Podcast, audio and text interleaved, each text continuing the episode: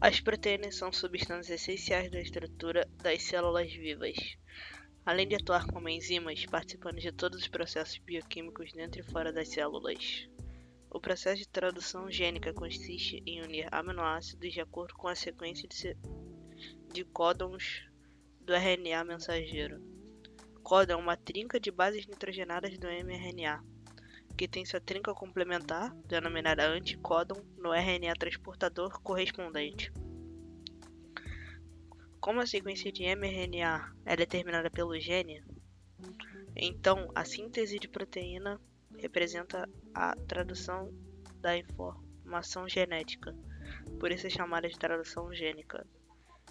Participam da tradução gênica um grande grupo de macromoléculas, mais de 50 polipeptídeos e 3 a 5 moléculas de RNA em cada ribossomo, em pelo menos 20 enzimas ativadores de aminoácidos.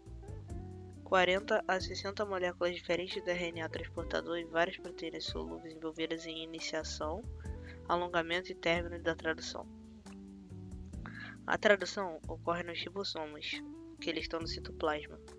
O mRNA é traduzido em proteína pela ação de uma variedade de moléculas de tRNA cada uma específica para cada aminoácido. A sequência de nucleotídeos de uma molécula de mRNA é traduzida na sequência apropriada de aminoácidos de acordo com as determinações do código genéticos.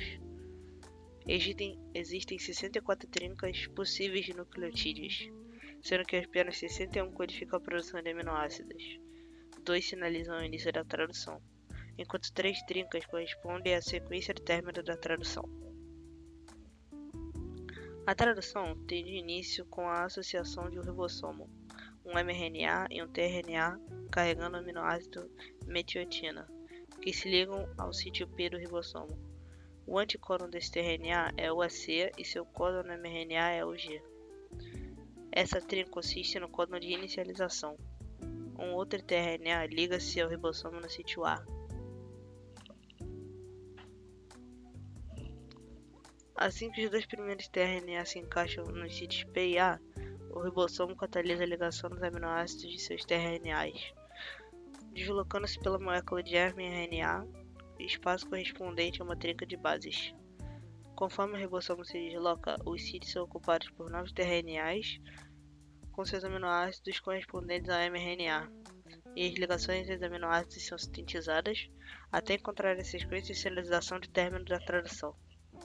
A tradução termina quando um código finalizador é encontrado na mesma fita de mRNA que está sendo traduzida.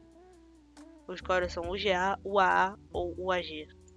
Como esses códigos não são lidos, eles não têm efeito na tradução. Por fim, o polipeptídeo é liberado do ribossomo, que se torna disponível para começar a síntese de outra proteína.